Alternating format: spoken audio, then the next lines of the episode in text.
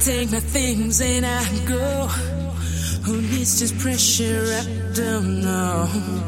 I don't know where to go and what to do. All I know is that I run to you. I imagine how I hold your hand to come to get you and show you promised land. You always knew what I meant. Our love has been so deep, no one else can understand.